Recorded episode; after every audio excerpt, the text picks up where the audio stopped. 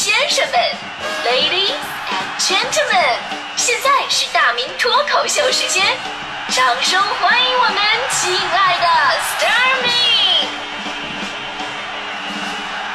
好，欢迎各位来到今天的大明脱口秀，我是大明啊。这个今天呢，我们来聊的是在众目睽睽之下你犯的那些特别尴尬的事儿。说到众目睽睽呢，地铁绝对是一个特别符合标准的场合，这人多嘛，哎，而且什么人都有。呃，尤其太早坐地铁，结果呢睡人肩膀上啊，起来以后发现留人一肩膀头子哈喇子，你知道吗？有那个够不着车厢手环的，我看着过啊，这个车厢里的扶手环高度大概是一米八左右，横杆的高度呢接近两米。这个高度对于一部分人来说，比方说我以前的一位黄姓的搭档啊，就是一个勉为其难的一个距离了啊。就我这位黄姓的搭档，他用手够手环的样子，就特别像什么呢？特别像电影里边犯人被抓了以后掉下来的那个样子。哎呀，想一想真的很有喜感。然后啊，还有地铁化妆呢，也特别的尴尬啊。早上起太早了，地铁里面有点空间就开始化妆，所以你可以清楚的看到现在有些姑娘惊人的化妆技巧。呃，上一次我就在地铁碰到一位，长得确实啊，那长得有点难以言表，看多了做噩梦那种的。结果呢，姑娘上来以后呢，开始掏出镜子，开始化妆啊，一直化，我就忍不住，我盯着看啊，等她快化完了，我的天哪，这不是大迪吗？哈哈，哎，做我的搭档故事好多。当然了，我我因为比较好奇呢，我也尴尬过。就有一次呢，人比较多的时候，我站着，我下面有一位小姐姐在坐着。然后呢，我就看她摆弄手机，各种的暧昧的表情。我心想，这跟谁聊天呢？对吧？那肯定聊的这么上脸，是吧？内容肯定特别精彩。然后呢，我好奇嘛，我在上面就我探了个头，露个脑袋，我想看看是聊什么玩意儿。结果呢，发现他正在自拍呢，然后就把我也拍进去了。而且我的眼神啊、表情啊、镜头感非常的好。哎，这些啊都不是在地铁上最尴尬的事儿，而且影响也比较小，不算是太众目睽睽吧。就有一种情况真的是谁遇上谁尴尬。我就问一个问题吧，就是你们被地铁门夹住过吗？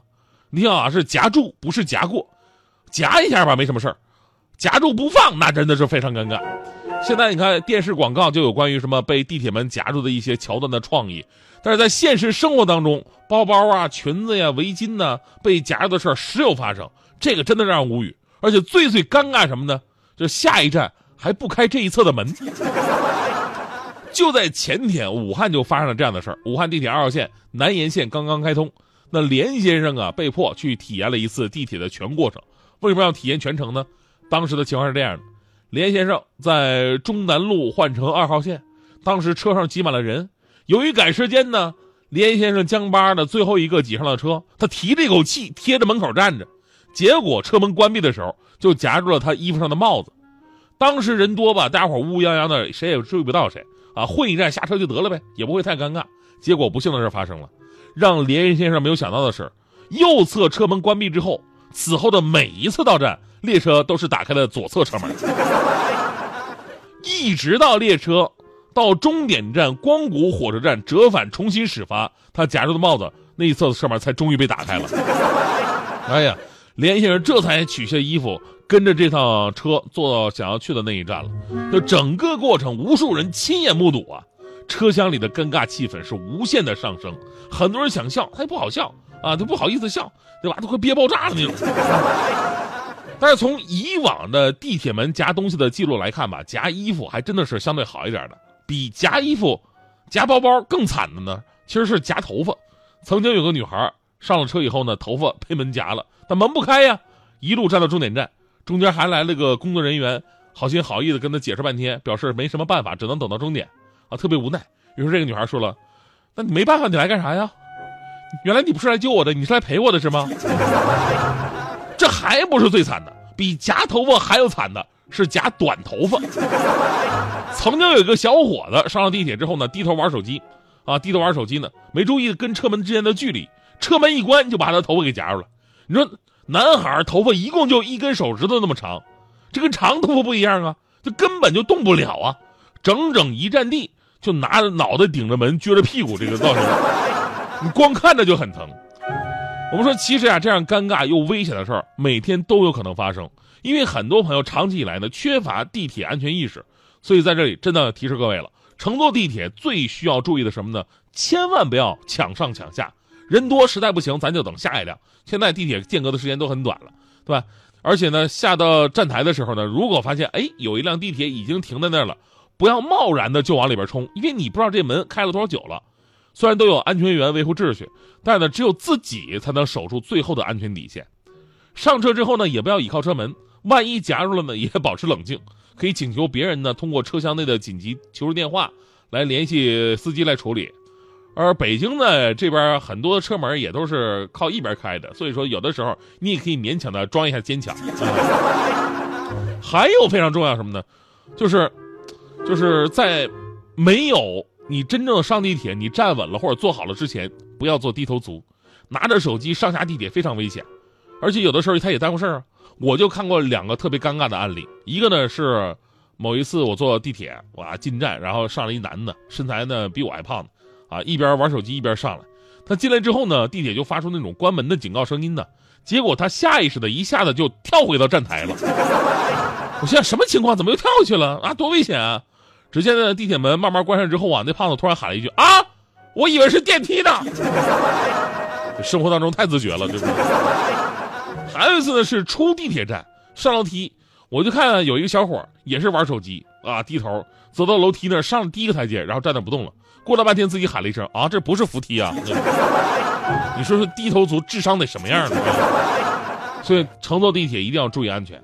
另外呢，最后送上我一个个人的温馨提示：但是坐地铁之前呢，一定要解决好内急的问题，否则呢，半路说不定会有不测风云。真的，我就亲身经历过让我痛不欲生的一次难忘的地铁经历，特别尴尬。有一次呢，吃完饭喝完酒坐地铁。啊，当然我我对自己的储存的这个实力做了一个错误的估计。怎么说呢？我明明当时这个只有十六个 G 的内存，结果当时一下塞了三十二个 G 的内容。上了地铁半路我就崩溃了！但你在地铁上啊，你怎么办？你这时候只能靠坚强，咬紧牙关，脑袋顶着车门，然后冷汗像瀑布一样流了下来。我崩溃的意识当中有一个清醒的声音说：“不能在这里啊，我一定要坚持下地铁啊！”幸好咱们这个地铁间隔比较短。下一站我立马就冲出去了，我顾不上什么绅士风度，三坐并作两步，而且还得掌握好姿态，而且是一个安全姿态跑跑到厕所，对吧？结果呢，到厕所门口的时候，发现大事不妙，有一个大牌子立在门口，上面写着“正在装修，请稍后”。当时我的感觉四个字儿：天亡我也啊！啊，这地铁人来人往，我要在这儿直接崩溃了，那明天我就能上自己的新闻联播，你信吗？对吧？所以当时我拼尽了最后一口气啊！我坚持再坚持，我在这儿等会儿吧。当时我感觉已经呼吸都困难了，哪怕是一个小孩戳我一下，我都有可能一败涂地。过了十分钟，我已经气若游丝了，真的是实在不行了。我想，我今天难不成我就撂在这儿了？我一世英名啊！我 这这时候，我身后走过来一个工人啊，说：“哎，哥们儿，你让让啊，我那我那牌子落这儿了。”说完他，把那维修牌子拿走了，一边走还一边说呢：“哎呦我的天！我说一直找不着呢，原来落这儿了啊！”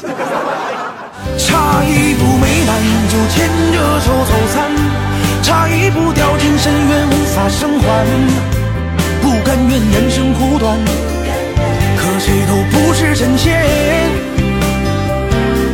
差一步来晚就更换了床单，差一步为你挥霍所有温暖。忙乱的四处挑选，在夜里偷偷想念。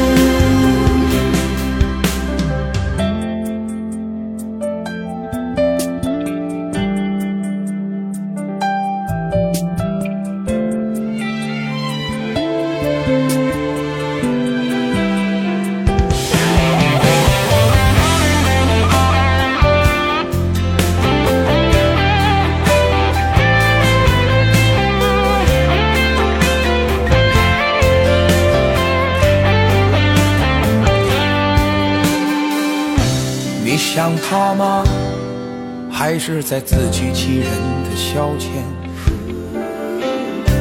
明明爱着，偏偏要表现的不太明显。未能如愿，却沾染了你很多的习惯。各自盘算，在不经意间挑战了对方底线。差一步美满就牵着手走散。差一步掉进深渊无法生还，不甘愿人生苦短，可谁都不是神仙。差一步来晚就更换了床单，差一步为你挥霍所有温暖，忙乱的四处挑选，在夜里偷偷想念。差一步美满就牵着手走散，差一步掉进深渊无法生还，不甘愿人生苦短，可谁都不是神仙。差一步来晚就更换了床单，差一步为你挥霍所有温暖，忙乱的四处挑选，在夜里偷偷想念。